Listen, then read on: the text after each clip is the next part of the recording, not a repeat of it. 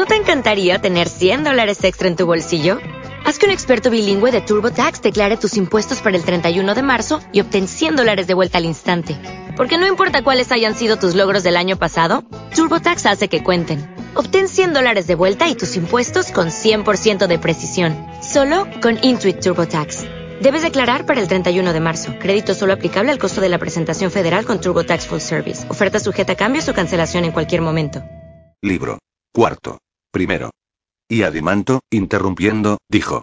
¿Y qué dirías en tu defensa, Sócrates, si alguien te objetara que no haces nada felices a esos hombres, y ello ciertamente por su culpa, pues, siendo la ciudad verdaderamente suya, no gozan bien alguno de ella, como otros que adquieren campos y se construyen casas bellas y espaciosas y se hacen con el ajuar acomodado a tales casas y ofrecen a los dioses sacrificios por su propia cuenta, albergan a los forasteros y además, como tú decías, granjean oro y plata y todo aquello que deben tener los que han de ser felices, estos, en cambio, agregaría el objetante, parece que están en la ciudad ni más ni menos que como auxiliares a sueldo, sin hacer otra cosa que guardarla. Sí, dije yo, y esto solo por el sustento, sin percibir sobre él salario alguno como los demás, de modo que, aunque quieran salir privadamente fuera de la ciudad, no les sea posible, ni tampoco pagar cortesanas ni gastar en ninguna otra cosa de aquellas en que gastan los que son tenidos por dichosos. Estos y otros muchos particulares has dejado fuera de tu acusación. Pues bien, contestó, dalos también por incluidos en ella. ¿Y dices que cómo habríamos de hacer nuestra defensa? Sí. Pues siguiendo el camino emprendido, repliqué yo, encontraríamos, creo, lo que habría que decir.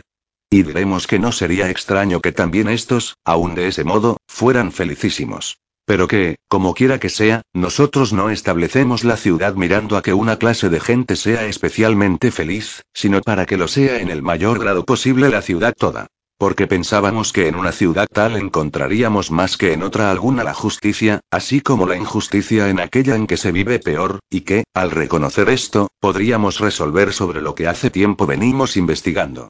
Ahora, pues, formamos la ciudad feliz, en nuestra opinión, no ya estableciendo diferencias y otorgando la dicha en ella solo a unos cuantos, sino dándola a la ciudad entera. Y luego examinaremos la contraria a esta.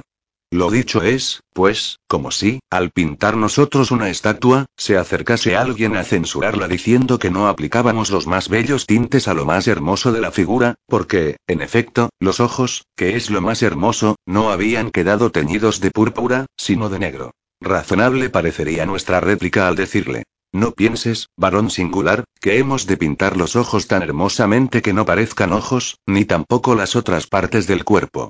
Fíjate solo en sí, dando a cada parte lo que le es propio, hacemos hermoso el conjunto. Y así, no me obligues a poner en los guardianes tal felicidad que haga de ellos cualquier cosa antes que guardianes. Sabemos, en efecto, el modo de vestir hasta los labriegos con mantos de púrpura, ceñirlos de oro y encargarles que no labren la tierra como no sea por placer. Y el de tender a los alfareros en fila a que, dando de lado al torno, beban y se banqueten junto al fuego para hacer cerámica solo cuando les venga en gana. Y el de hacer felices igualmente a todos los demás de la ciudad para que toda ella resulte feliz. Pero no nos requieras a hacer nada de ello. Porque, si te hiciéramos caso, ni el labriego sería labriego ni el alfarero alfarero ni aparecería nadie en conformidad con ninguno de aquellos tipos de hombres que componen la ciudad. Y aun de los otros habría menos que decir, porque, si los zapateros se hacen malos, se corrompen y fingen ser lo que no son, ello no es ningún peligro para la comunidad. Pero los guardianes de las leyes y de la ciudad que no sean tales en realidad, sino solo en apariencia, bien ves que arruinan la misma ciudad de arriba abajo, de igual modo que son los únicos que tienen en sus manos la oportunidad de hacerla feliz y de buena vivienda.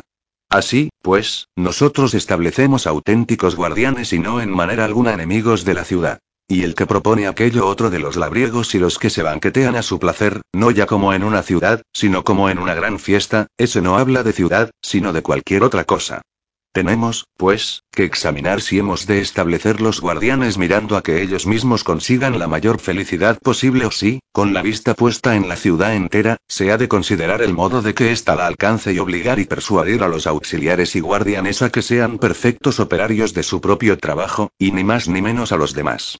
De suerte que, prosperando con ello la ciudad en su conjunto y viviéndose bien en ella, se deje a cada clase de gentes que tome la parte de felicidad que la naturaleza les procure. Segundo. En verdad creo, dijo él, que hablas con acierto. ¿Y acaso, dije, te parecerá que tengo razón en otro asunto que corre parejas con este? ¿De qué se trata? Examina si estas otras cosas no corrompen a los demás trabajadores hasta el punto de ocasionar su perversión. ¿Y cuáles son ellas? La riqueza, contesté, y la indigencia. ¿Y cómo? ¿Cómo voy a decirte? ¿Crees tú que un alfarero que se hace rico va a querer dedicarse de aquí en adelante a su oficio? De ningún modo, replicó. ¿No se hará más holgazán y negligente de lo que era? Mucho más. ¿Vendrá, pues, a ser peor alfarero? También, dijo. Mucho peor. Y, por otra parte, si por la indigencia no puede procurarse herramientas o alguna otra cosa necesaria a su arte, hará peor sus obras, y a sus hijos o a otros a quienes enseñe, los enseñará a ser malos artesanos. ¿Cómo no? Por consiguiente, tanto con la riqueza como con la indigencia resultan peores los productos de las artes y peores también los que las practican. Así parece. Hemos encontrado, pues, por lo visto, dos cosas a que deben atender nuestros guardianes vigilando para que no se les metan en la ciudad sin que ellos se den cuenta. ¿Qué cosas son? La riqueza, dije, y la indigencia. Ya que la una trae la molicie, la ociosidad y el prurito de novedades, y la otra, este mismo prurito y, a más, la vileza y el mal obrar. Conforme en todo, dijo. Pero considera, Sócrates, cómo nuestra ciudad, sin estar en posesión de riqueza, se hallará capaz de hacer la guerra, sobre todo cuando se vea forzada a pelear con otra ciudad grande y rica. Está claro, dije, que contra una sola le será más difícil. Pero más fácil si pelea contra dos de tales ciudades. ¿Cómo dices? preguntó. Primeramente, dije, si hay que luchar, ¿no lucharán contra hombres ricos siendo ellos atletas en la guerra? Sí, por cierto, replicó. ¿Y bien, Adimanto? pregunté. Un solo púgil preparado lo mejor posible en su oficio, ¿no te parece que puede luchar fácilmente con otros dos que no sean púgiles, pero sí ricos y grasos? Quizá no, contestó, con los dos a un tiempo. Y si le fuera posible, observé, emprender la huida y golpear, dando cara de nuevo, a cada uno de los que sucesivamente le fueran alcanzando, y si hiciera todo esto bajo el ardor del sol, ¿no podría el tal habérselas aún con más de dos de aquellos otros? Sin duda, dijo, no sería nada extraño. ¿Y no crees tú que a los ricos se les alcanza por conocimiento y práctica más de pugilato que de guerra?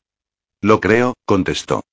Por lo tanto, nuestros atletas podrán luchar probablemente con un número de enemigos doble y triple que el suyo.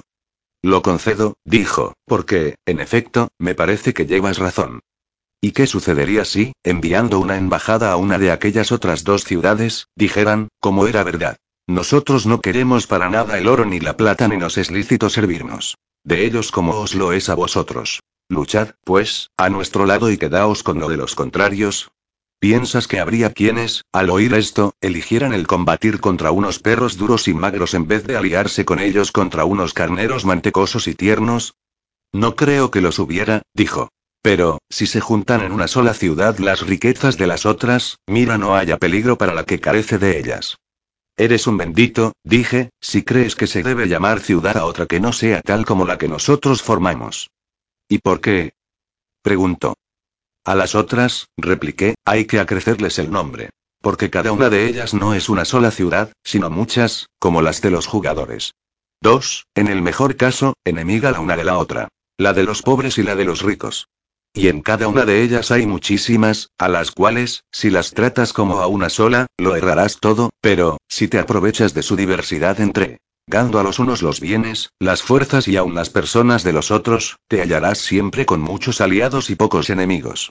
Y mientras tu ciudad se administre juiciosamente en la disposición que queda dicha, será muy grande, no digo ya por su fama, sino en realidad de verdad, aunque no cuente más que con un millar de combatientes. Y difícilmente hallarás otra tan grande ni entre los griegos ni entre los bárbaros, aunque muchas parezcan ser varias veces más grandes que ella.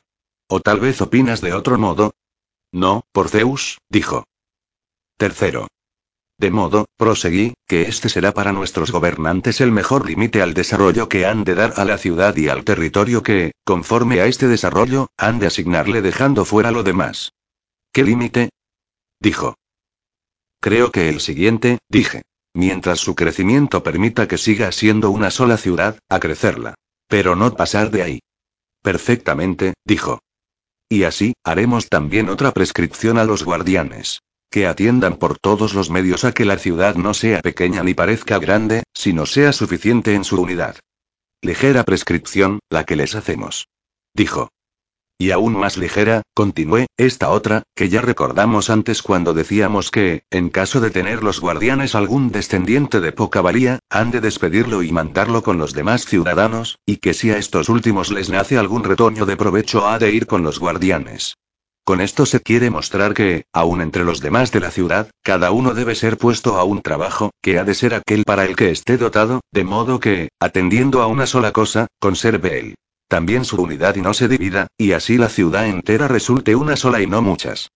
Bien, por cierto, dijo, más insignificante es eso que lo otro. En verdad, dije, parecerá, buen adimanto, que estas prescripciones son muchas y de peso. Pero todas son realmente de poca importancia con tal de que guarden aquella única gran cosa del proverbio o más bien, en vez de grande, suficiente. ¿Y cuál es ella? preguntó. La educación y la crianza, contesté. Porque, si con una buena educación llegan a ser hombres discretos, percibirán fácilmente todas estas cosas y aún muchas más que ahora pasamos por alto, como lo de que la posesión de las mujeres, los matrimonios y la procreación de los hijos deben, conforme al proverbio, ser todos comunes entre amigos en el mayor grado posible. Y sería lo mejor, dijo él. Y aún más, dije. Una vez que el Estado toma impulso favorable, va creciendo a manera de un círculo. Porque, manteniéndose la buena crianza y educación, producen buenas índoles, y éstas, a su vez, imbuidas de tal educación, se hacen, tanto en las otras cosas como en lo relativo a la procreación, mejores que las que les han precedido, igual que sucede en los demás animales. Es natural, dijo. Para decirlo, pues, brevemente. Los que cuidan de la ciudad han de esforzarse para que esto de la educación no se corrompa sin darse ellos cuenta, sino que en todo han de vigilarlo, de modo que no haya innovaciones contra lo prescrito ni en la gimnasia ni en la música. Antes bien, deben vigilar lo más posible y sentir miedo si alguno dice la gente celebra entre todos los cantos el postrero, el más nuevo que viene a halagar sus oídos, no crean que el poeta habla, no ya de cantos nuevos, sino de un género nuevo de canto y lo celebren. Porque ni hay que celebrar tal cosa ni hacer semejante suposición. Se ha de tener, en efecto, cuidado con el cambio e introducción de una nueva especie de canto en el convencimiento de que con ello todo se pone en peligro. Porque no se pueden remover los modos musicales sin remover a un tiempo las más grandes leyes, como dice Damón y yo creo. Ponme a mí también entre los convencidos, dijo Adimanto.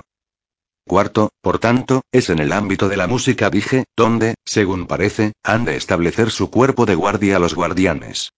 Ahí es, en efecto, replicó, donde, al insinuarse, la ilegalidad pasa más fácilmente inadvertida. Sí, dije, como cosa de juego y que no ha de producir daño alguno. Ni lo produce, observó, sino introduciéndose poco a poco y deslizándose calladamente en las costumbres y modos de vivir. De ellos sale, ya crecida, a los tratos entre ciudadanos y tras estos invade las leyes y las constituciones, oh, Sócrates. Con la mayor impudencia hasta que al fui lo trastorna todo en la vida privada y en la pública. Bien, dije yo, ¿ocurre ello así? Tal me parece, contestó.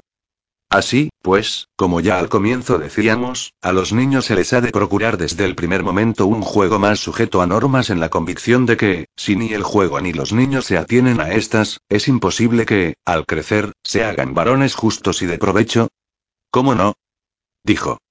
Y cuando los niños, comenzando a jugar como es debido, reciben la buena norma por medio de la música, aquella, al contrario de lo que ocurre con los otros, los seguirá a todas partes y los hará medrar enderezando cuanto anteriormente estaba caído en la ciudad. Verdad es, dijo.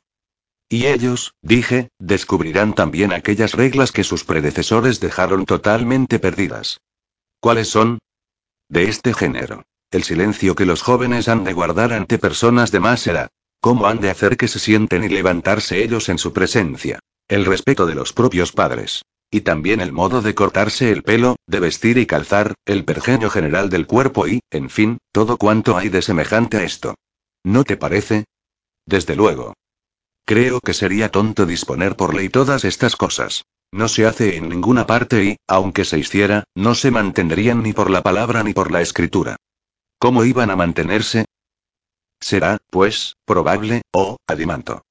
Dije yo, que, partiendo de la educación en la dirección de la vida, todo lo que sigue sea como ella. ¿O no es cierto que lo semejante llama a lo semejante? ¿Qué más cabe? Y al fin, creo que podríamos decirlo, saldrá de ello algo completo y vigoroso, sea bueno, sea malo. ¿Cómo no? dijo él. De modo, proseguí, que yo, por los motivos dichos, no trataría de legislar sobre estas cosas. Y con razón, dijo él. ¿Y qué diremos, por los dioses? Continué, acerca de esos lances del mercado, de los convenios que en él hacen unos y otros entre sí, si quieres, de los tratos con los artesanos, de las injurias y atropellos, de las citaciones en justicia y las elecciones de los jueces, de la necesidad de tales y cuales exacciones o imposiciones de tributos en plazas y puertos y, en general, de todos los usos placeros, urbanos y marítimos y. ¿Cuántas cosas hay del mismo estilo? ¿Nos atreveremos a poner leyes sobre ellas? No vale la pena, contestó, de dar ordenanzas a hombres sanos y honrados. Ellos mismos hallarán fácilmente la mayor parte de aquello que habría de ponerse por ley. Sí, amigo, dije, si el cielo les da conservar las leyes de que antes hicimos mención. En otro caso, dijo, se pasarán la vida dando y rectificando normas y figurándose que van a alcanzar lo más perfecto. ¿Quieres decir, respondí, que los tales van a vivir como los enfermos que no quieren, por su indocilidad, salir de un régimen dañino? Exactamente. Y de cierto que es graciosa su vida. Pues no consiguen otra cosa que complicar y agravar sus enfermedades ni con el tratamiento ni con sus inacabables esperanzas de sanar por obra del medicamento que cada cual les recomienda. Eso es de cierto, dijo, lo que les pasa a tales enfermos. ¿Y qué más? Continué yo. No es gracioso que tengan por su peor enemigo al que les dice la verdad, esto es, que, si no dejan sus borracheras, sus atracones, sus placeres amorosos y su ociosidad, ni las medicinas ni los cauterios ni las ajaduras ni tampoco los ensalmos ni los talismanes ni ninguna otra de tales cosas ha de servirles para nada, no es nada gracioso, dijo, porque el enojarse con el que habla razonablemente no tiene gracia. A lo que parece, dije, no eres muy celebrador de semejantes hombres. No, por Zeus, dijo. Quinto, por consiguiente, cuando la ciudad entera, como ahora decíamos, hiciere otro tanto, tampoco lo celebrarás. ¿O es que no te parece que obran lo mismo que aquellos todas las ciudades que, estando mal regidas, prescriben a los ciudadanos que no toquen a punto alguno de su propia constitución en la inteligencia de que ha de morir el que lo haga, mientras el que más blandamente adule a los que viven en semejante régimen y los obsequie con su sumisión y el conocimiento previo de sus deseos y se muestre hábil en satisfacerlos, ese resulta un varón excelente y discreto en los grandes asuntos y recibe honra de ellos? Me parece, en efecto, dijo, que hacen lo mismo que aquellos otros. Y no los celebro en modo alguno. ¿Y qué diremos de los que se prestan con afán a curar a tales ciudades? ¿No admiras su valor y buena voluntad? Sí, los admiro, dijo. Exceptuando, sin embargo, aquellos que andan engañados y se creen que son en realidad políticos, porque se ven celebrados por la multitud. ¿Cómo se entiende? ¿No vas a dispensar, dije, a tales hombres? ¿Crees, acaso, posible que un sujeto que no sabe medir, cuando otros muchos iguales que él le dicen que tiene cuatro codos de estatura, deje de creerlo de sí mismo? De, no es posible, dijo. No te irrites con ellos, por lo tanto. Y los tales hombres son de cierto los más graciosos del mundo. Se ponen a legislar sobre cuántos particulares antes enumerábamos, rectifican después y piensan siempre que van a encontrar algo nuevo en relación con los maleficios de los contratos y las cosas de que yo hace poco hablaba sin darse cuenta de que, en realidad, están cortando las cabezas de la hidra. Y por cierto, dijo, que no es otra su tarea. Por eso, proseguí, yo no podía pensar que el verdadero legislador hubiera de tratar tal género de leyes y constituciones ni en la ciudad de buen régimen ni en la de malo. En esta, porque resultan sin provecho ni eficacia, y en aquella, porque en parte las descubre cualquiera y en parte vienen por sí mismas de los modos de vivir precedentes. ¿Qué nos queda, pues, que hacer en materia de legislación? preguntó. Y yo contesté. A nosotros nada de cierto. A Apolo, el dios de Delfos, los más grandes, los más hermosos y primeros de todos los estatutos legales. ¿Y cuáles son ellos? preguntó las elecciones de templos, los sacrificios y los demás cultos de los dioses, de los demones y de los héroes. A su vez, también, las sepulturas de los muertos y cuántas honras hay que tributar para tener aplacados a los del mundo de allá. Como nosotros no entendemos de estas cosas, al fundar la ciudad no obedeceremos a ningún otro, si es que tenemos eso, ni nos serviremos de otro guía que el propio de nuestros padres. Y sin duda, este Dios, guía patrio acerca de ello para todos los hombres, los rige sentado sobre el ombligo de la tierra en el centro del mundo. Hablas acertadamente, observó, y así se ha de hacer. Sexto. Da, pues, ya por fundada a la ciudad, oh, hijo de Aristón. Dije, y lo que a continuación has de hacer es mirar bien en ella procurándote de donde sea la luz necesaria. Y llama en tu auxilio a tu hermano y también a Polemarco y a los demás, por si podemos ver en qué sitio está la justicia y en cuál la injusticia y en qué se diferencia una de la otra y cuál de las dos debe alcanzar el que ha de ser feliz, lo vean o no los dioses y los hombres. Nada de eso, objetó Glaucón, porque prometiste hacer tú mismo la investigación, alegando que no te era lícito dejar de dar favor a la justicia en la medida de tus fuerzas y por todos los medios. Verdad es lo que me recuerdas, repuse yo y así se ha de hacer. Pero es preciso que vosotros me ayudéis en la empresa. Así lo haremos, replicó. Pues por el procedimiento que sigue, dije espero hallar lo que buscamos. Pienso que nuestra ciudad, si está rectamente fundada, será completamente buena. Por fuerza, replicó. Claro es, pues, que será prudente, valerosa, moderada y justa. Claro. Por tanto, sean cualesquiera las que altas cualidades encontremos en ella, el resto será lo que no hayamos encontrado, ¿Qué otra cosa cabe? Pongo por caso. Si en un asunto cualquiera de cuatro cosas buscamos una, nos daremos por satisfechos una vez que la hayamos reconocido, pero, si ya antes habíamos llegado a reconocer las otras tres, por este mismo hecho quedará patente la que nos falta. Pues es manifiesto que no era otra la que restaba. Dices bien, observó. Y así, respecto a las cualidades enumeradas, pues que son también cuatro, se ha de hacer la investigación del mismo modo. Está claro. Y me parece que la primera que salta a la vista es la prudencia. Y algo extraño se muestra en relación con ella. ¿Qué es ello? Preguntó. Prudente en verdad me parece la ciudad de que hemos venido hablando. Y esto por ser acertada en sus determinaciones. ¿No es así? Sí. Y esto mismo, el acierto, está claro que es un modo de ciencia, pues por esta es por la que se acierta y no por la ignorancia. Está claro. Pero en la ciudad hay un gran número y variedad de ciencias. ¿Cómo no? ¿Y acaso se ha de llamar a la ciudad prudente y acertada por el saber de los constructores? Por ese saber no se la llamará así, dijo, sino maestra en construcciones. Ni tampoco habrá que llamar prudente a la ciudad por la ciencia de hacer muebles, si deliberara sobre la manera de que estos resulten lo mejor posible. No por cierto. ¿Y qué?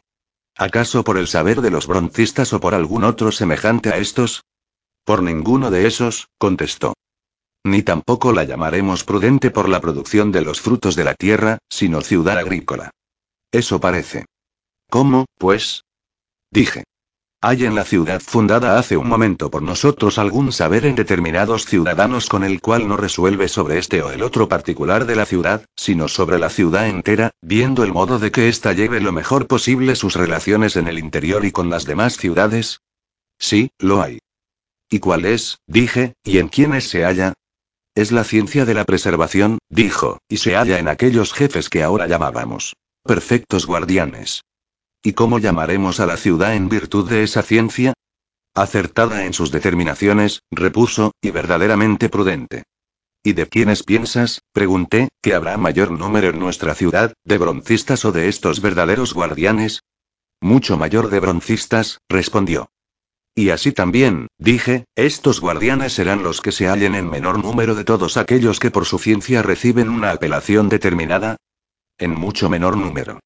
Por lo tanto, la ciudad fundada conforme a naturaleza podrá ser toda entera prudente por la clase de gente más reducida que en ella hay, que es aquella que la preside y gobierna. Y este, según parece, es el linaje que por fuerza natural resulta más corto y al cual corresponde el participar de este saber, único que entre todos merece el nombre de prudencia. Verdad pura es lo que dices, observó.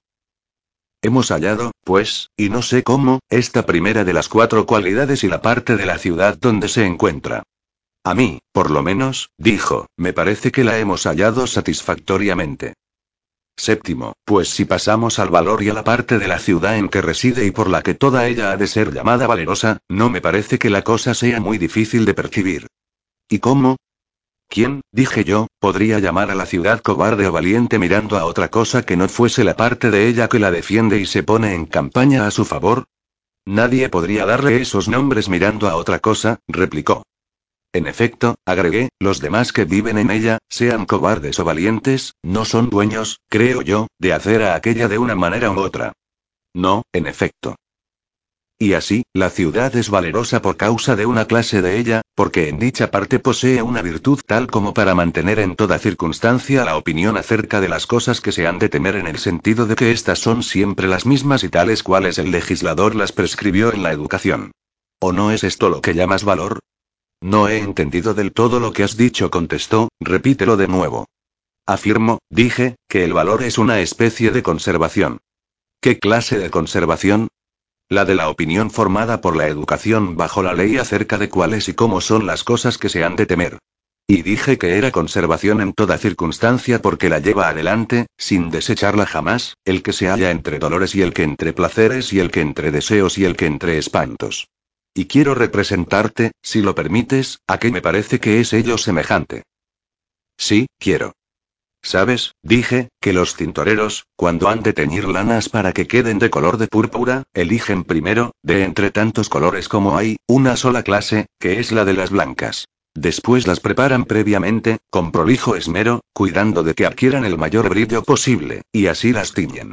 Y lo que queda teñido por este procedimiento resulta indeleble en su tinte, y el lavado, sea con detersorios o sin ellos, no puede quitarle su brillo.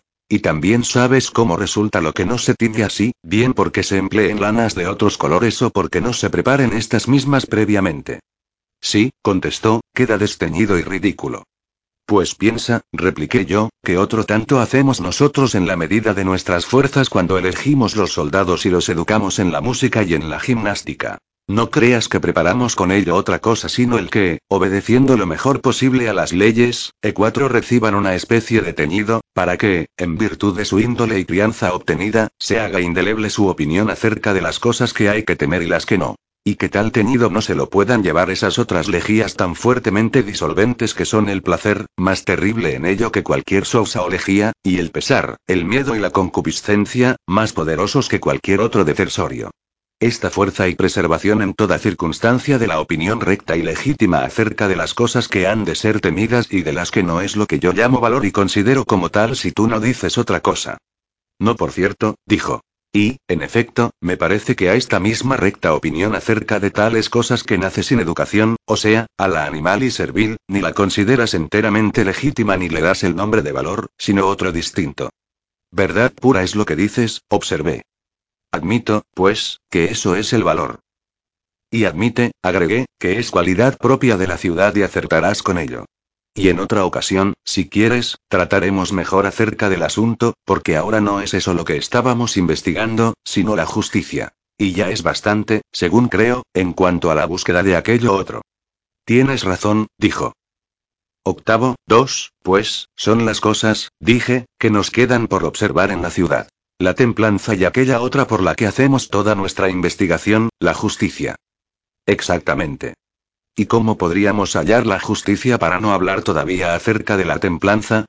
Yo, por mi parte, dijo, no lo sé, ni querría que se declarase lo primero la justicia, puesto que aún no hemos examinado la templanza. Y, si quieres darme gusto, pon la atención en esta antes que en aquella.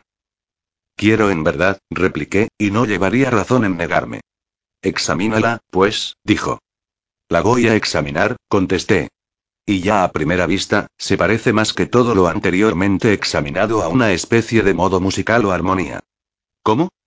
La templanza, repuse, es un orden y dominio de placeres y concupiscencia según el dicho de los que hablan, no sé en qué sentido, de ser dueños de sí mismos, y también hay otras expresiones que se muestran como rastros de aquella cualidad. No es así. Sin duda ninguna, contestó. Pero eso de ser dueño de sí mismos no es ridículo. Porque el que es dueño de sí mismo es también esclavo, y el que es esclavo, dueño. Ya que en todos estos dichos se habla de una misma persona. ¿Cómo no? Pero lo que me parece, dije, que significa esa expresión es que en el alma del mismo hombre hay algo que es mejor y algo que es peor. Y cuando lo que por naturaleza es mejor domina a lo peor, se dice que aquel es dueño de sí mismo, lo cual es una alabanza, pero cuando, por mala crianza o compañía, lo mejor queda en desventaja y resulta dominado por la multitud de lo peor, esto se censura como oprobio, y del que así se halla se dice que está dominado por sí mismo y que es un intemperante. Eso parece, en efecto, observó, Vuelve ahora la mirada, dije, a nuestra recién fundada ciudad y encontrarás dentro de ella una de estas dos cosas.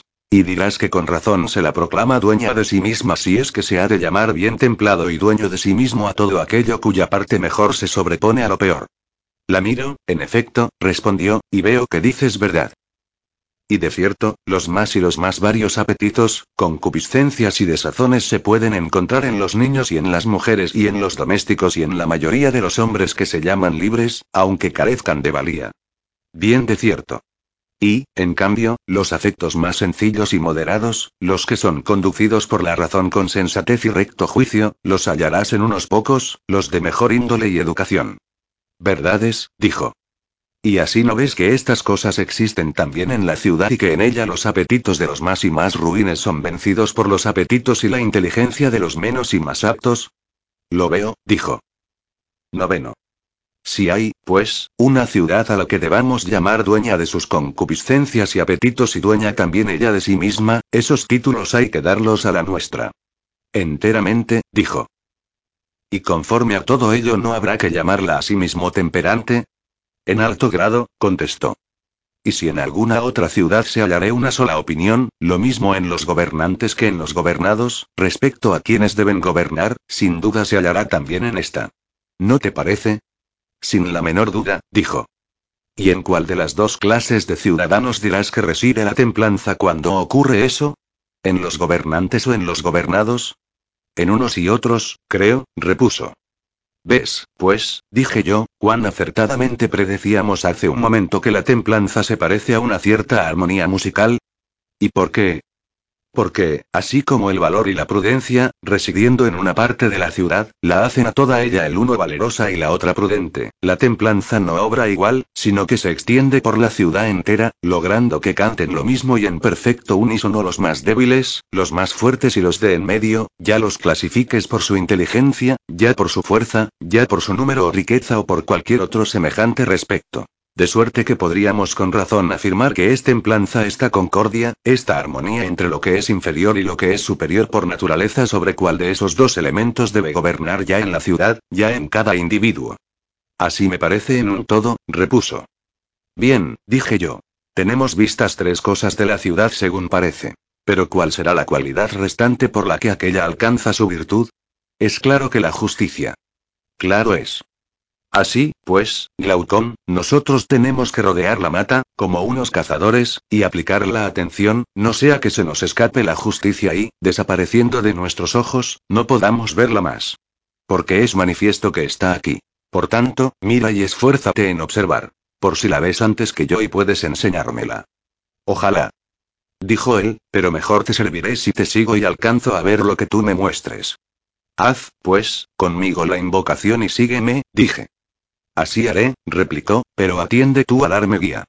Y en verdad, dije yo, que estamos en un lugar difícil y sombrío, porque es oscuro y poco penetrable a la vista. Pero, con todo, habrá que ir. Vayamos, pues, exclamó. Entonces yo, fijando la vista, dije. Ay, ay, Glaucón. Parece que tenemos un rastro y creo que no se nos va a escapar la presa. Noticia feliz. Dijo él. En verdad, dije, que lo que me ha pasado es algo estúpido. ¿Y qué es ello? A mi parecer, bendito amigo, hace tiempo que está la cosa rogando ante nuestros pies y no la veíamos incurriendo en el mayor de los ridículos. Como aquellos que, teniendo algo en la mano, buscan a veces lo mismo que tienen, así nosotros no mirábamos a ello, sino que dirigíamos la vista a lo lejos y por eso quizá no lo veíamos. ¿Qué quieres decir? preguntó.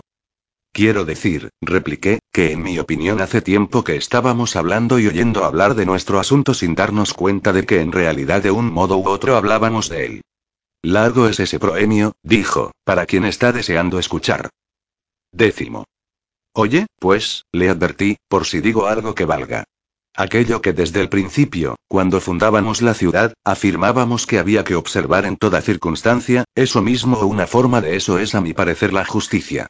Y lo que establecimos y repetimos muchas veces, si bien te acuerdas, es que cada uno debe atender a una sola de las cosas de la ciudad. O aquello para lo que su naturaleza esté mejor dotada. En efecto, eso decíamos. Y también de cierto oíamos decir a otros muchos y dejábamos nosotros sentado repetidamente que el hacer cada uno lo suyo y no multiplicar sus actividades era la justicia. Así de cierto lo dejamos sentado. Esto, pues, amigo, dije, parece que es en cierto modo la justicia. El hacer cada uno lo suyo. ¿Sabes de dónde lo infiero? No lo sé. Dímelo tú, replicó. Me parece a mí, dije, que lo que faltaba en la ciudad después de todo eso que dejamos examinado, la templanza, el valor y la prudencia, es aquello otro que a todas tres da el vigor necesario a su nacimiento y que, después de nacidas, las conserva mientras subsiste en ellas. Y dijimos que si encontrábamos aquellas tres, lo que faltaba era la justicia. Por fuerza, dijo. Y si hubiera necesidad, añadí, de decidir cuál de estas cualidades constituirá principalmente con su presencia la bondad de nuestra ciudad, sería difícil determinar si será la igualdad de opiniones de los gobernantes y de los gobernados o el mantenimiento en los soldados de la opinión legítima sobre lo que es realmente temible y lo que no, la inteligencia y la vigilancia existente en los gobernantes o sí, en fin, lo que mayormente hace buena a la ciudad es que se asiente en el niño y en la mujer y en el esclavo y en el hombre libre y en el artesano y en el gobernante y en el gobernante eso otro de que cada uno haga lo suyo y no se dedique a más. Cuestión difícil, dijo. ¿Cómo no? Por ello, según parece, en lo que toca a la excelencia de la ciudad esa virtud de que cada uno haga en ella lo que le es propio resulta émula de la prudencia, de la templanza y del valor. Desde luego, dijo. Así, pues, tendrás a la justicia como émula de aquellas para la perfección de la ciudad. En un todo.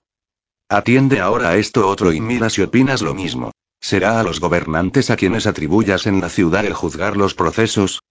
¿Cómo no? Y al juzgar han de tener otra mayor preocupación que la de que nadie posea lo ajeno ni sea privado de lo propio. No, sino esa. Pensando que es ello justo. Sí. Y así, la posesión y práctica de lo que a cada uno es propio será reconocida como justicia. Eso es. Mira, por tanto, si opinas lo mismo que yo. El que el carpintero haga el trabajo del zapatero o el zapatero el del carpintero o el que tome uno los instrumentos y prerrogativas del otro o uno solo trate de hacerlo de los dos trocando e. ¿Todo lo demás te parece que podría dañar gravemente a la ciudad? No de cierto, dijo. Pero, por el contrario, pienso que, cuando un artesano u otro que su índole destine a negocios privados, engreído por su riqueza o por el número de los que le siguen o por su fuerza o por otra cualquier cosa semejante, pretenda entrar en la clase de los guerreros, o uno de los guerreros en la de los consejeros o guardianes, sin tener mérito para ello, y así cambien entre sí sus instrumentos y honores, o cuando uno solo trate de hacer a un tiempo los oficios de todos, entonces creo, como digo, que tú también opinarás que semejante trueque y entrometimiento ha de ser ruinoso para la ciudad. En un todo. Por tanto, el entrometimiento y trueque mutuo de estas tres clases es el mayor daño de la ciudad y más que ningún otro podría ser con plena razón calificado de crimen. Plenamente. ¿Y al mayor crimen contra la propia ciudad no habrás de calificarlo de injusticia? ¿Qué duda cabe? Décimo primero. Eso es, pues, injusticia. Y a la inversa, diremos. La actuación en lo que les es propio de los linajes de los traficantes, auxiliares y guardianes, cuando cada uno haga lo suyo en la ciudad, no será justicia, al contrario de aquello otro, y no hará justa a la ciudad misma. Así me parece y no de otra manera, dijo él. No lo digamos todavía con voz muy recia, observé. Antes bien, sí, trasladando la idea formada a cada uno de los hombres, reconocemos que allí es también justicia, concedámoslo sin más, porque ¿qué otra cosa cabe oponer? Pero, si no es así, volvamos a otro lado nuestra atención. Y ahora terminemos nuestro examen en el pensamiento de que, si tomando algo de mayor extensión entre los seres que poseen la justicia, nos esforzáramos por intuirla allí, sería luego más fácil observarla en un hombre solo. Y de cierto nos pareció que ese algo más extenso es la ciudad y así la fundamos con la mayor excelencia posible, bien persuadidos de que en la ciudad buena era donde precisamente podría hallarse la justicia. Traslademos, pues, al individuo lo que allí se nos mostró y, si hay conformidad, será ello bien.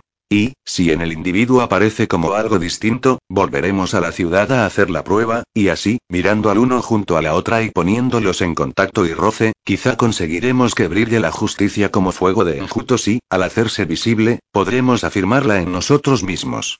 Ese es buen camino, dijo, y así hay que hacerlo. Ahora bien, dije.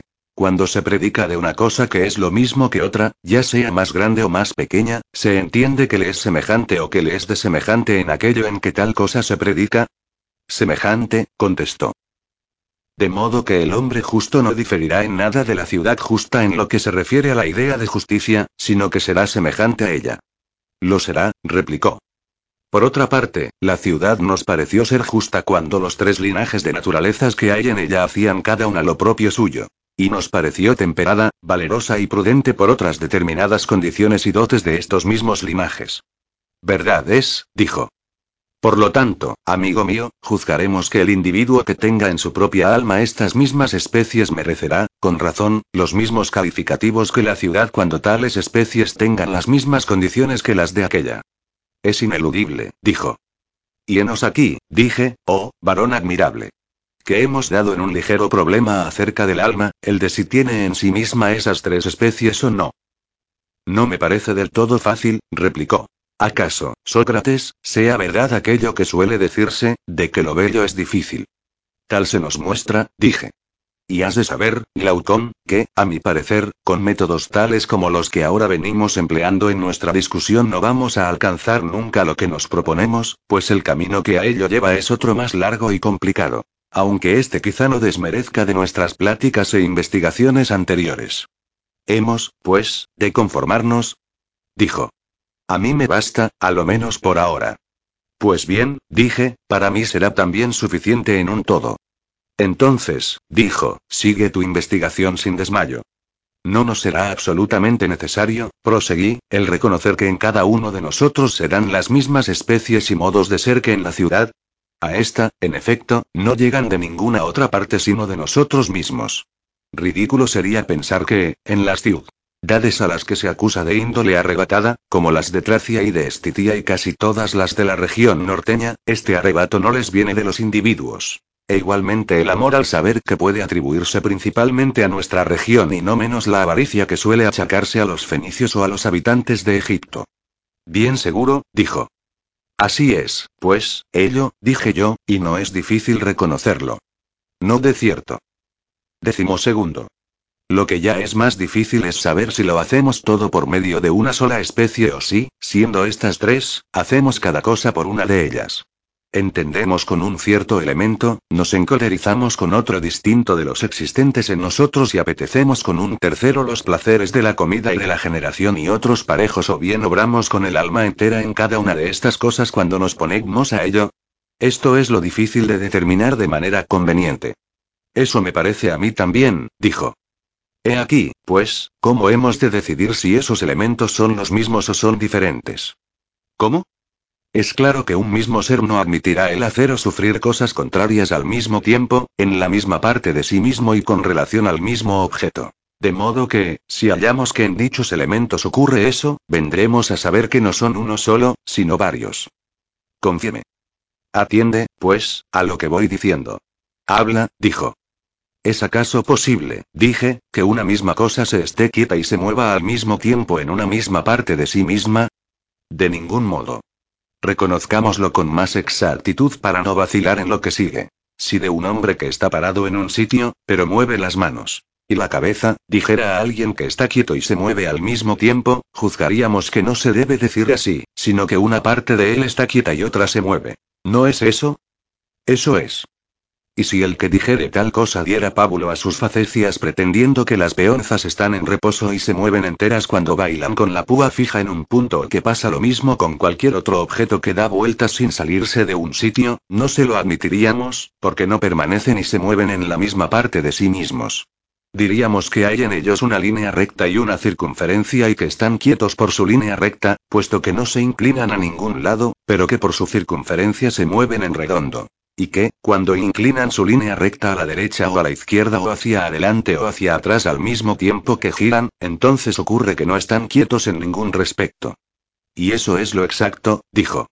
Eh, ninguno, pues, de semejantes dichos nos conmoverán y nos persuadirá en lo más mínimo de que haya algo que pueda sufrir ni ser ni obrar dos cosas contrarias al mismo tiempo en la misma parte de sí mismo y en relación con el mismo objeto. A mí por lo menos no, aseveró. No obstante, dije, para que no tengamos que alargarnos saliendo al encuentro de semejantes objeciones y sosteniendo que no son verdaderas, dejemos sentado que eso es así y pasemos adelante reconociendo que, si en algún modo se nos muestra de modo distinto que como queda dicho, todo lo que saquemos de acuerdo con ello quedará vano. Así hay que hacerlo, aseguró. Décimo tercero. ¿Y acaso, proseguí, el asentir y el negar, el desear algo y el rehusarlo, el atraerlo y el rechazarlo y todas las cosas de este tenor las pondrás entre las que son contrarias unas a otras sin distinguir si son acciones y pasiones? Porque esto no hace al caso. Sí, dijo. Entre las contrarias las pongo. ¿Y qué?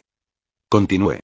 El hambre y la sed y en general todos los apetitos y el querer y el desear, ¿no referirás todas estas cosas a las especies que quedan mencionadas?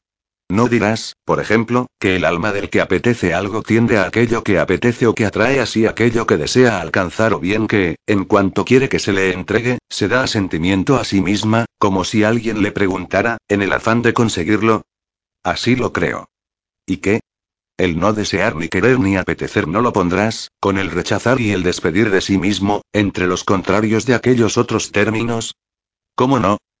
Siendo todo ello así, no admitiremos que hay una clase especial de apetitos y que los que más a la vista están son los que llamamos sed y hambre. Lo admitiremos, dijo. ¿Y no es la una apetito de bebida y la otra de comida? Sí. ¿Y acaso la sed, en cuanto es sed, podrá ser en el alma apetito de algo más que eso que queda dicho, como, por ejemplo, la sed será sed de una bebida caliente o fría o de mucha o poca bebida, o, en una palabra, de una determinada clase de bebida? O más bien, cuando a la sed se agregue un cierto calor, traerá este consigo que el apetito sea de bebida fría y, cuando se añada un cierto frío, hará que sea de bebida caliente. Y asimismo, cuando por su intensidad sea grande la sed, resultará sed de mucha bebida, y cuando pequeña, de poca.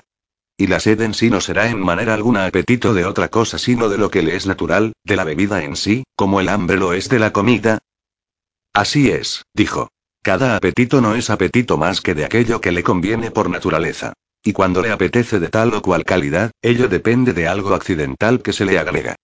Que no haya, pues, añadí yo, quien nos coja de sorpresa y nos perturbe diciendo que nadie apetece bebida, sino buena bebida, ni comida, sino buena comida. Porque todos, en efecto, apetecemos lo bueno. Por tanto, si la sed es apetito, será apetito de algo bueno, sea bebida u otra cosa, e igualmente los demás apetitos. Pues acaso, dijo, piense decir cosa de peso el que tal habla. Como quiera que sea, concluí, todas aquellas cosas que por su índole tienen un objeto, en cuanto son de tal o cual modo se refieren, en mi opinión, a tal o cual clase de objeto. Pero ellas por sí mismas, solo a su objeto propio. No he entendido, dijo. ¿No has entendido? Pregunté, que lo que es mayor lo es porque es mayor que otra cosa. Bien seguro. ¿Y esa otra cosa será algo más pequeño? Sí. Y lo que es mucho mayor será mayor que otra cosa mucho más pequeña. ¿No es así? Sí. Y lo que en un tiempo fue mayor, que lo que fue más pequeño. Y lo que en lo futuro ha de ser mayor, que lo que ha de ser más pequeño. ¿Cómo no? replicó. Y no sucede lo mismo con lo más respecto de lo menos y con lo doble respecto de la mitad y con todas las cosas de este tenor y también con lo más pesado respecto de lo más ligero e igualmente con lo caliente respecto de lo frío y con todas las cosas semejantes a estas. Enteramente. ¿Y qué diremos de las ciencias? ¿No ocurre lo mismo? La ciencia en sí es ciencia del conocimiento en sí o de aquello, sea lo que quiera, a que deba asignarse ata como a su objeto. Una ciencia o tal o cual ciencia lo es de uno y de Teoc. Minado conocimiento. Pongo por ejemplo. ¿No es cierto que, una vez que se creó la ciencia de hacer edificios, quedó separada de las demás ciencias y recibió con ello el nombre de arquitectura? ¿Cómo no? ¿Y no fue así por ser una ciencia especial distinta de todas las otras? Sí. Así, pues, ¿no quedó calificada cuando se la entendió como ciencia de un objeto determinado? ¿Y no ocurre lo mismo con las otras artes y ciencias? Así es. Décimo cuarto, reconoce, pues, dije yo, que eso era lo que yo quería decir antes, si es que lo has entendido verdaderamente ahora. que las cosas que se predican como propias de un objeto lo son por sí solas de este objeto solo. Y de tales o cuales objetos, tales determinadas cosas. Y no quiero decir con ello que como sean los objetos, así serán también ellas, de modo que la ciencia de la salud y la enfermedad sea igualmente sana o enferma, sino que, una vez que esta ciencia no tiene por objeto el de la ciencia en sí, sino otro determinado, y que éste es la enfermedad y la salud, ocurre que ella misma queda determinada como ciencia y eso hace que no sea llamada ya ciencia a secas, sino ciencia especial de algo que se ha agregado, y se la nombra medicina. Lo entiendo, dijo, y me parece que es así. ¿Y la sed? Pregunté. ¿No la pondrás por su naturaleza entre aquellas cosas que tienen un objeto? Porque la sed lo es sin duda de, sí, dijo. De bebida. Y así, según sea la sed de una u otra bebida, será también ella de una u otra clase. Pero la sed en sí no es de mucha ni poca ni buena ni mala bebida ni, en una palabra, de una bebida especial, sino que por su naturaleza lo es solo de la bebida en sí.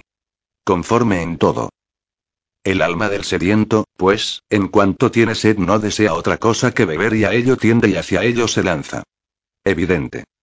Por lo tanto, si algo alguna vez la retiene en su sed tendrá que haber en ella alguna cosa distinta de aquella que siente la sed y la impulsa como a una bestia a que beba, porque, como decíamos, una misma cosa no puede hacer lo que es contrario en la misma parte de sí misma, en relación con el mismo objeto y al mismo tiempo.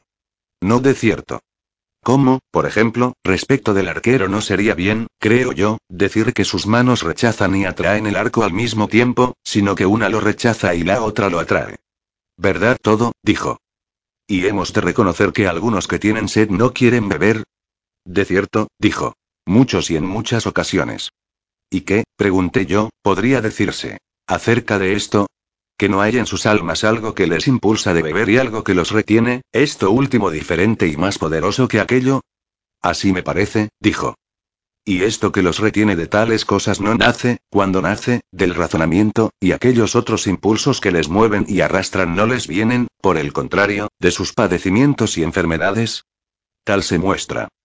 No sin razón, pues, dije, juzgaremos que son dos cosas diferentes la una de la otra, llamando, aquello con que razona, lo racional del alma, y aquello con que desea y siente hambre y sed y queda perturbada por los demás apetitos, lo irracional y concupiscible, bien avenido con ciertos hartazgos y placeres. No. Es natural, dijo, que los consideremos así. Dejemos, pues, definidas estas dos especies que se dan en el alma, seguí yo. Y la cólera y Aquello con que nos encolerizamos, ¿será una tercera especie o tendrá la misma naturaleza que alguna de esas dos? Quizá, dijo, la misma que la una de ellas, la concupiscible. Pues yo, repliqué, oí una vez una historia a la que me atengo como prueba, y es esta. Leoncio, hijo de Aglayón, subía del Pireo por la parte exterior del muro del norte cuando advirtió unos cadáveres que estaban echados por tierra al lado del verdugo.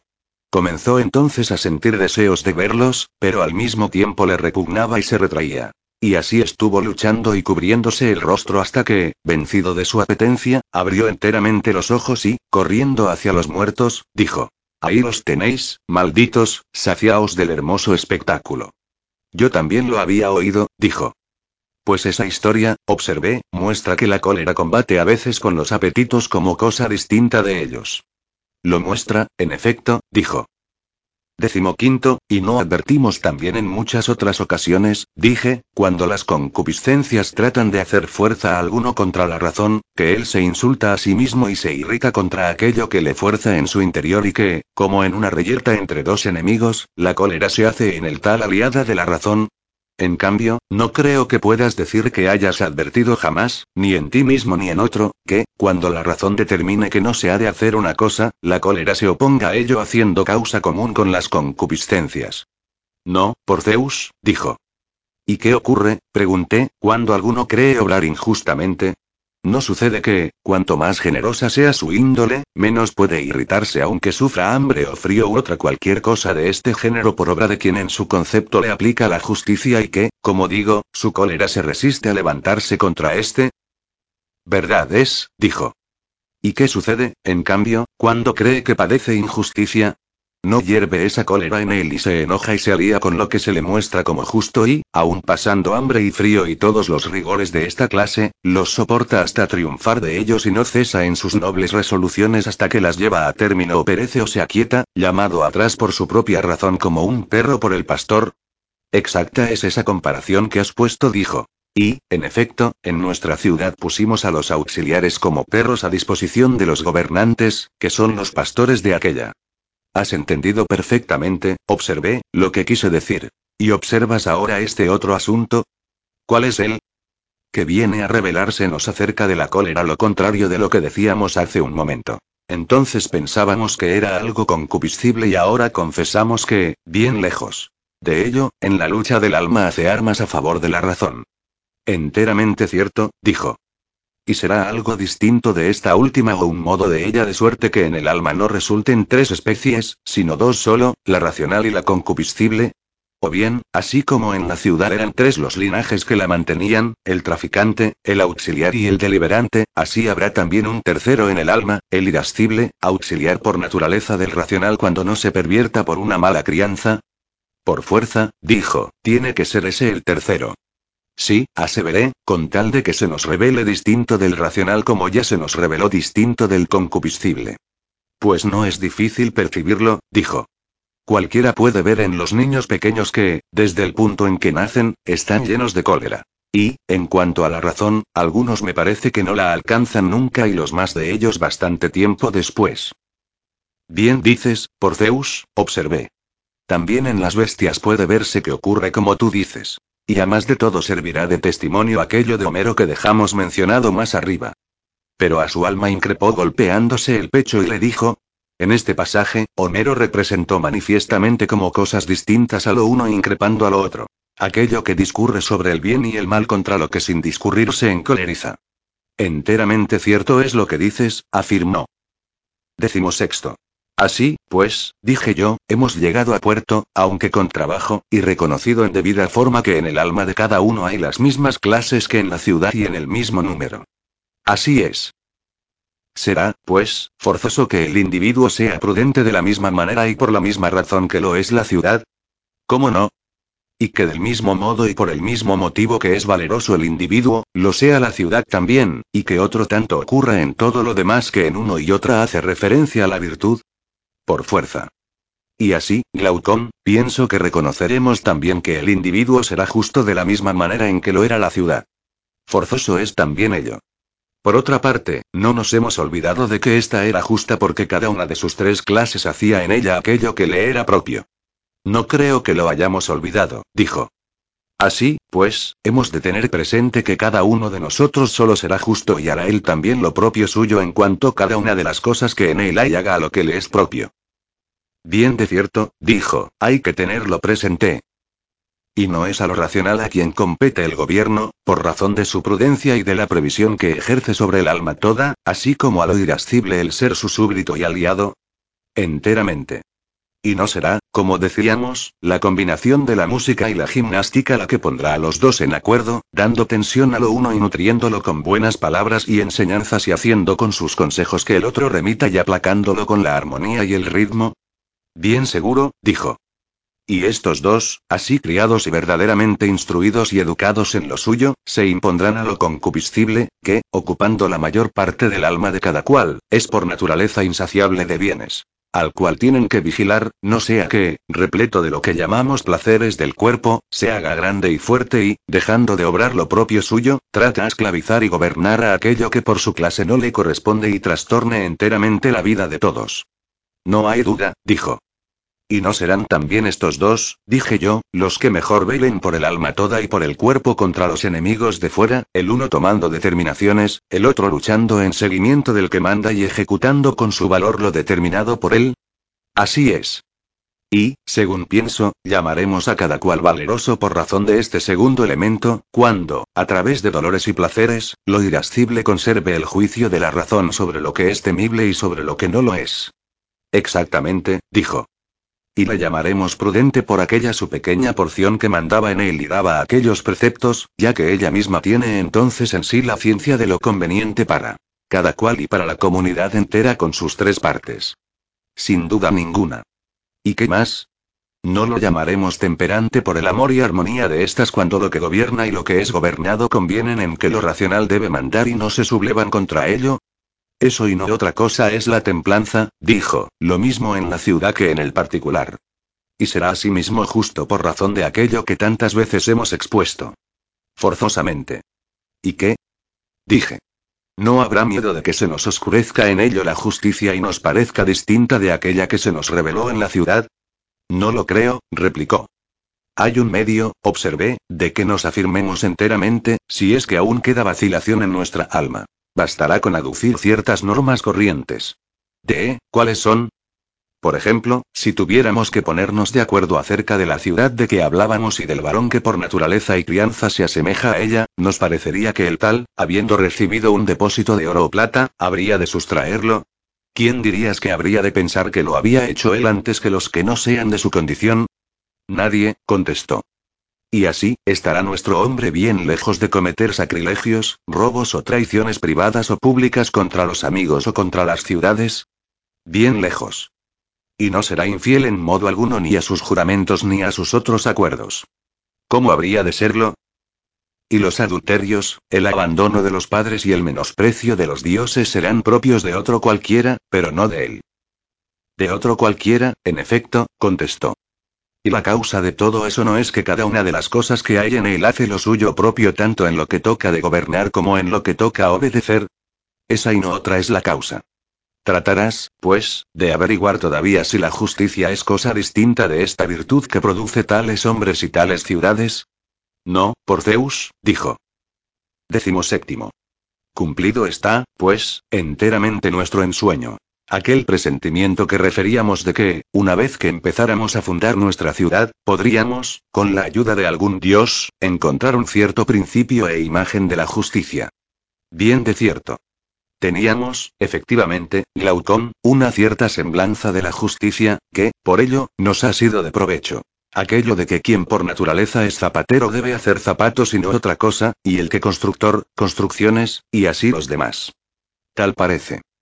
Y en realidad la justicia parece ser algo así, pero no en lo que se refiere a la acción exterior del hombre, sino a la interior sobre sí mismo y las cosas que en él hay cuando éste no deja que ninguna de ellas haga lo que es propio de las demás ni se interfiera en las actividades de los otros linajes que en el alma existen, sino, disponiendo rectamente sus asuntos domésticos, se rige y ordena y se hace amigo de sí mismo y pone de acuerdo sus tres elementos exactamente como los tres términos de una armonía, el de la cuerda grave, el de la alta, el de la media y cualquiera otro que pueda haber entre medio. Y después de enlazar todo esto y conseguir de esta variedad su propia unidad, entonces es cuando, bien templado y acordado, se pone a actuar así dispuesto ya en la adquisición de riquezas, ya en el cuidado de su cuerpo, ya en la política, ya en lo que toca a sus contratos privados, y en todo esto juzga y denomina justa y buena a la acción que conserve y corrobore ese estado y prudencia al conocimiento que la presida y acción injusta, en cambio, a la que destruya esa disposición de cosas e ignorancia a la opinión que la rija.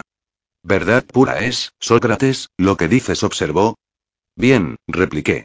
Creo que no se diría que mentíamos si afirmáramos que habíamos descubierto al hombre justo y a la ciudad justa y la justicia que en ellos hay. No, de cierto, por Zeus, dijo. Lo afirmaremos, pues. Lo afirmaremos. Décimo octavo, bien, dije, después de esto creo que hemos de examinar la injusticia. Claro está. No será necesariamente una sedición de aquellos tres elementos, su empleo en actividades diversas y ajenas y la sublevación de una parte contra el alma toda para gobernar en ella sin pertenecerle el mando, antes bien, siendo esas partes tales por su naturaleza que a la una le convenga estar sometida y a la otra no, por ser especie regidora, algo así diríamos, creo yo, y añadiríamos que la perturbación y extravío de estas especies es injusticia e indisciplina y vileza e ignorancia, y, en suma, total perversidad. Eso precisamente, dijo. Así, pues, dije yo, el hacer cosas injustas, el violar la justicia e igualmente lograr conforme a ella son cosas todas que ahora distinguimos ya con claridad si es que hemos distinguido la injusticia y la justicia. ¿Cómo es ello? Porque en realidad, dije, en nada difieren de las cosas sanas ni de las enfermizas, ellas en el alma como estas en el cuerpo. ¿De qué modo? Preguntó. Las cosas sanas producen salud, creo yo. Las enfermizas, enfermedad. Sí. ¿Y el hacer cosas justas no produce justicia y el obrar injustamente injusticia? Por fuerza. Y el producir salud es disponer los elementos que hay en el cuerpo de modo que dominen o sean dominados entre sí conforme a naturaleza. Y el producir enfermedad es hacer que se manden u obedezcan unos a otros contra naturaleza. Así es.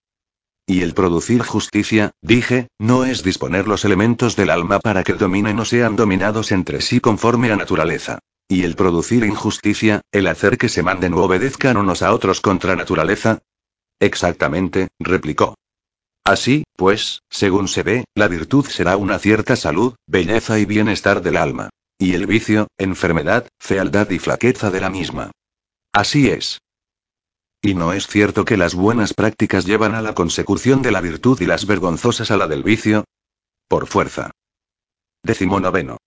Ahora nos queda, según parece, investigar si conviene obrar justamente, portarse bien y ser justo, pase o no inadvertido el que tal haga, o cometer injusticia y ser injusto con tal de no pagar la pena y verse reducido a mejorar por el castigo. Pues a mí, oh, Sócrates.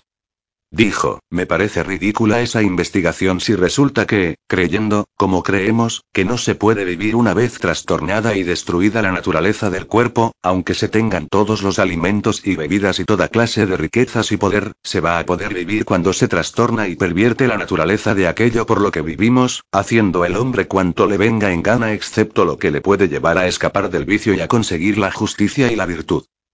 Esto suponiendo que una y otra se revelen tales como nosotros hemos referido. Ridículo de cierto, dije, pero, de todos modos, puesto que hemos llegado a punto en que podemos ver con la máxima claridad que esto es así, no hemos de renunciar a ello por cansancio.